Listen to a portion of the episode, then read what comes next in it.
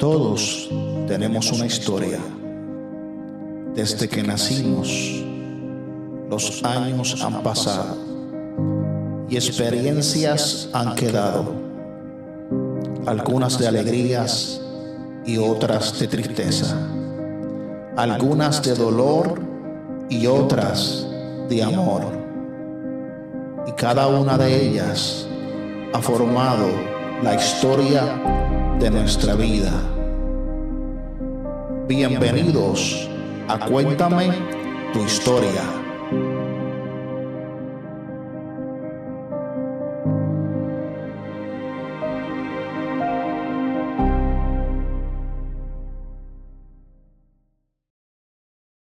Dios te bendiga y Dios te guarde en este precioso día. Aquí en Esperanza de Amor estamos bajo la programación Cuéntame tu historia. Hoy tenemos una invitada sumamente especial. En esta ocasión, pues como ustedes saben, eh, queremos conocer a nuestra invitada en, el aspecto íntimo, en el aspecto personal, ya que nosotros pues la conocemos de la iglesia, pero queremos conocer un poquito más allá de quién es ella. Su nombre es Joana Durán eh, y queremos que ella nos cuente, ¿verdad? Desde su infancia, cómo fue el proceso de su juventud, cómo llegó a los caminos del Señor, en fin, queremos saberlo todo. Y como le digo a todos mis invitados, eh, en esta ocasión el propósito de esta entrevista, como todas las demás, es conocerte en el ámbito personal, ya que muchas personas, como, como ya acabé de decir, te conocemos en la iglesia, pero no conocemos la historia que, está detrás de todo, de, toda persona. Y en fin, pues eso es lo que queremos conocer en el día de hoy. Eh, Joana, queremos empezar con un versículo bíblico y queremos saber si en tu mente y corazón hay uno que te marque o quieras compartir con nosotros. ¿Hay uno? Amén, amén. Este, el Salmo 46, 10 y dice, estad quietos y reconoced que yo soy Dios. Seré exaltado entre las naciones y enaltecido seré en la tierra. Amén, amén, amén. Eh, pues aquí vamos a empezar con una serie de preguntas, como le hago a todos mis invitados, ¿verdad? No te pongas nerviosa. Este, tratará. ok, eso es, válido. Así que vamos a empezar con la primera. ¿De dónde es Joana Durán y dónde pues Joana se crió? Soy del, del pueblo de Dorado, del barrio Mamellán. Ok, ¿y te criaste en el barrio Mamellán? Me crié en el barrio Mamellán. Ok, perfecto. Eh, ¿Cuándo pequeña ¿Tenías un, apodo? Sí. ¿Se puede saber cuál es ese apodo? La chilindrina. Ok. De pequeña, ¿qué querías ser pues cuando fueras adulta? Pues de pequeña quería ser pediatra. ¿Pediatra? ¿Te encantan los niños? Me gustan los niños. Ok. Y hablando de niños, ¿cómo tus padres te disciplinaban? Pues la disciplina casi siempre en casa era mami, la que repartía, ¿verdad? La fuerte. como uno dice, y era con una mirada. Nos alzaba la eja y eso era suficiente. Ok, que eso hoy en día muy poco se ve. así es. Ahora se te cae el ojo. Ah, sí, ahora se te cae el ojo. Tú le alzas el ojo niño y te pregunta, mami, ¿tienes un tic nervioso? Ah, vamos para para la próxima pregunta como, como estudiante, ¿qué tipo de materia te gustaba? ¿Y qué tipo de estudiante dirías que era? Bueno, travieso. Era tranquila, una estudiante buena, buenas calificaciones y me gustaba la matemática. ¿La matemática? Ok. Así que la finanzas eres muy buena. Lo sabes tú. Sí. Eh, cuando pequeña, ¿cuál era tu juego favorito? Con las muñecas. Eh, como te digo, me gustan los niños y casi siempre con, las muñecas. ¿Tienes alguna muñeca en especial que te gustara eh, más que las demás? la Natiora. Natiora. Ok. Pues ya pasamos de lo que es las navidades, pero para madre o algo así, pues le gustan las muñecas. Eso es como si fuera una baby alive en este tiempo. Ah, ok, ya le tiró la indirecta. Mira, y tendrás una experiencia eh, vergonzosa en tu infancia o niñez o adolescencia que te gustaría compartir con los televidentes y conmigo. Pues sí, que recuerde, ¿verdad? Esas que quedan marcadas que no se le olvida a uno. Este, en el barrio donde vivía, eh, casi siempre pues iba a correr bicicleta eh, por donde vivía mi abuela y tenía una camella, que es la bicicleta Que usan los ciclistas. que usan los ciclistas, no una mountain bike, sino la camella. Y entonces, eh, bajando una cuesta, en vez de, me, me equivoqué y en vez de apretar el freno de atrás, apreté el de al frente.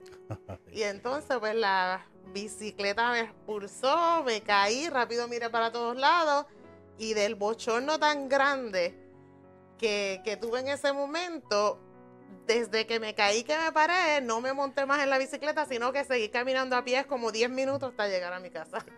Oye, ahora que tú mencionas eso, ¿por qué será que siempre que uno se cae, ¿verdad?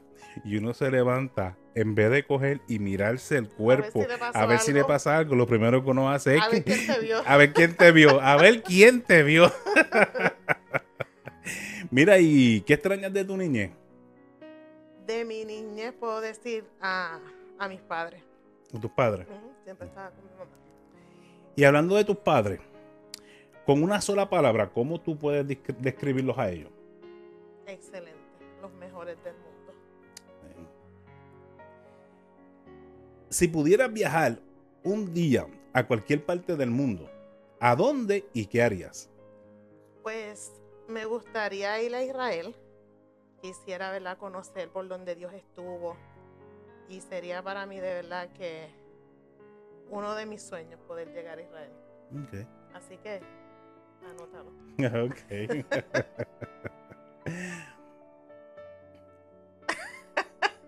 ya tú sabes cuál es esta pregunta que viene ahora. No. Una pregunta de la cual todos nuestros, nuestros televidentes siempre esperan con mucha ansia. Y la pregunta es...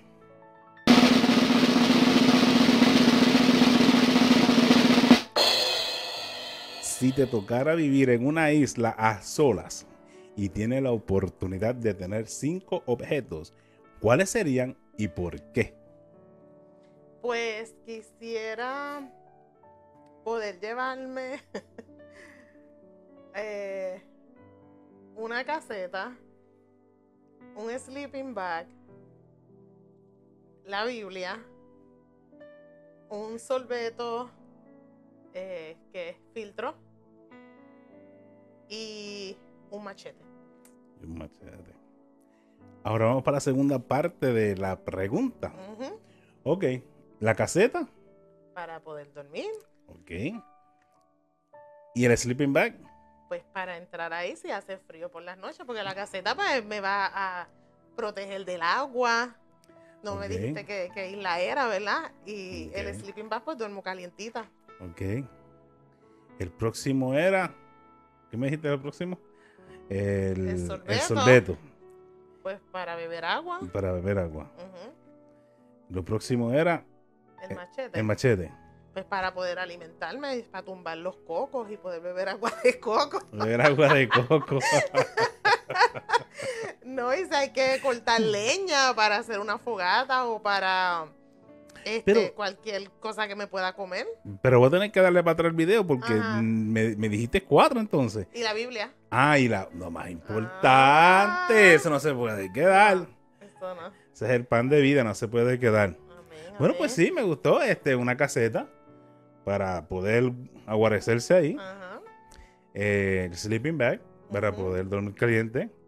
La Biblia, y así tiene pan fresco todos los días. Eh, tiene el sorbeto, que así puede beber agua filtrada y así no se enferma del estómago. Y un machete eh, para buscar coco. Yo le voy a decir una cosa. Si a esta isla va cualquier persona y monta una, mo- mo- hace una, una, eh, ¿cómo se dice esto? Monta, o sea, mo- monta un kiosquito de vender coco, se hace millonario con todo lo que estamos entrevistando aquí, desde Mar y Pole, de todo el mundo. El machete es muy importante para entonces así uno defenderse de cualquier animal, ¿verdad? O para alimentarse. Sí, tiene, tiene toda, ah, bueno, me gustó, me gustó. Amén. Sí. Ahora vamos a salir de lo que es un poquito eh, la entrevista jocosa y vamos a entrar en el aspecto pues más serio o el aspecto serio de esta entrevista. Y es que tú nos cuentes cómo fue que tú llegaste a los caminos del Señor. Pues siempre, eh, mi abuela siempre me llevaba a la iglesia y como que había sembrado esas semillitas, aunque nunca había tenido un encuentro ¿verdad? con el Señor. eh, tenía como 8, 10, 12 años. Ya una vez aquí en este estado este, de Washington fue que entonces eh, decidimos ¿verdad? llegar a la iglesia y buscar del Señor porque sentíamos que teníamos todo lo material, o sea, el cuestión al trabajo, transportación, teníamos techo, teníamos alimentos, pero nos sentíamos vacíos. Y eso era, ¿verdad? El tener a Cristo en nuestro corazón y así decidimos buscar del Señor. Ok. Digo perfecto. decidimos porque es con Él. Pues para la gente que no sabe, ¿verdad? Le tenemos una noticia. y es que la señora Joana Durán está casada con su servidor. Amén. Ok. Eh, si tuvieras que comer por siempre una comida y una bebida, ¿cuál sería? Pues una bebida, leche con cuí. Puedo beber, beber eso todo el día. Y una comida sería pasta. Pasta. Y entrando en un poquito más directo, ¿qué pasta te gustaría? Pues puede ser lasaña, macarrones con carne molida, Ok. fettuccine con pollo, cualquier tipo de O sea, ¿qué podemos decir? ¿Que la lasaña es tu comida favorita o hay otra? Mm, sí, la lasaña. Lasaña. Yo sé quién hace una lasaña de pollo más ¿Verdad buena. que sí? Sí. ¿Te acuerdas, Yara, de lo que hablamos? Ay, señor. Mira, un regalo que una persona te haya hecho, que al día de hoy lo tienes presente, y no tan solamente en, la- en el aspecto eh, físico que lo llevas contigo, sino en el aspecto eh, sentimental, algo que, que, pues, recuerda, recuerdas con el corazón. Eh, pues es un aro de matrimonio que me regaló mi papá. Falleció de cáncer y ese es uno de los obsequios que siempre llevo en mi corazón. Ok. Mira, tengo una pregunta por aquí, ¿verdad?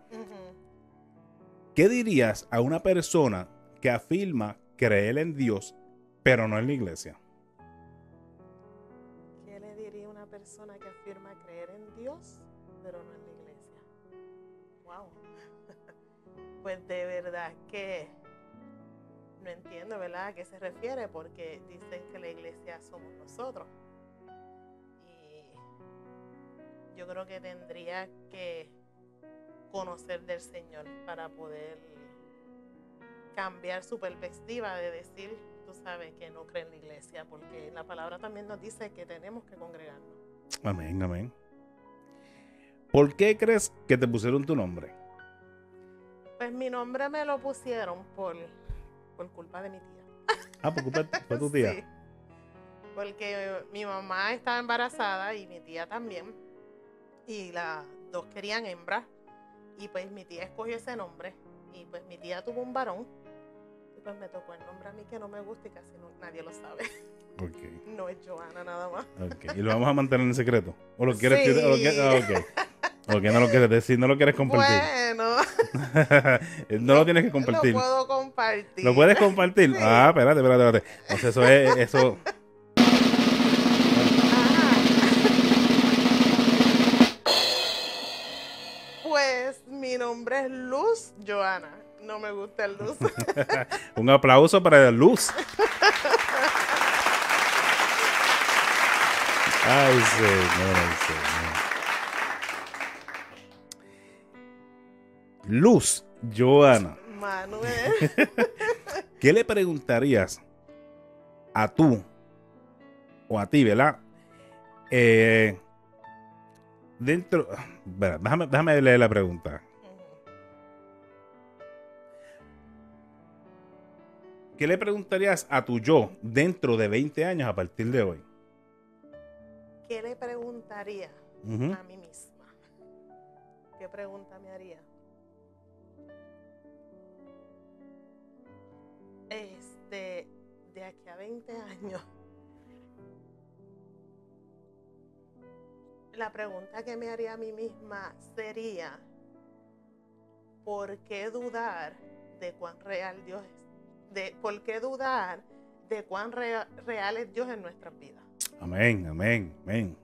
Sí, muy buena contestación. Eh, Joana tendrá tres manías que nosotros no sepamos. Ay, Dios mío.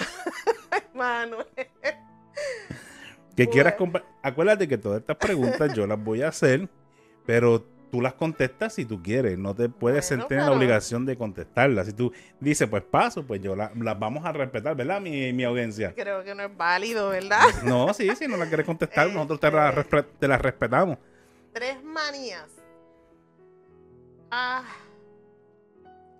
yo creo que la más, ¿verdad? Sí, que yo sepa. Que cosas que a mí me molesten o que... Manías que tú tengas. Ay, Dios mío, el afán de la limpieza. El afán de la limpieza. Una de ellas, Una sí. de ellas. El afán de la limpieza. El que me gusta como que el- ese orden. Si vamos a salir a vacacionar, pues él es bien arriesgado. Él se monta y ahí vámonos y donde nos coja ¿Quién será Ah, no, ese? Tú. pues a mí me gusta como que las cosas un poco más planificadas, más organizadas. Pero como somos dos personas totalmente diferentes, ¿verdad? Eso es lo que nos, nos, nos caracteriza. Y pues yo creo que esas dos que así que recuerde. Ok. Este. Si tienes la tercera y la quieres decir, pues. No. ¿Cuál diri- ¿Qué dirías que es tu eh, mayor debilidad?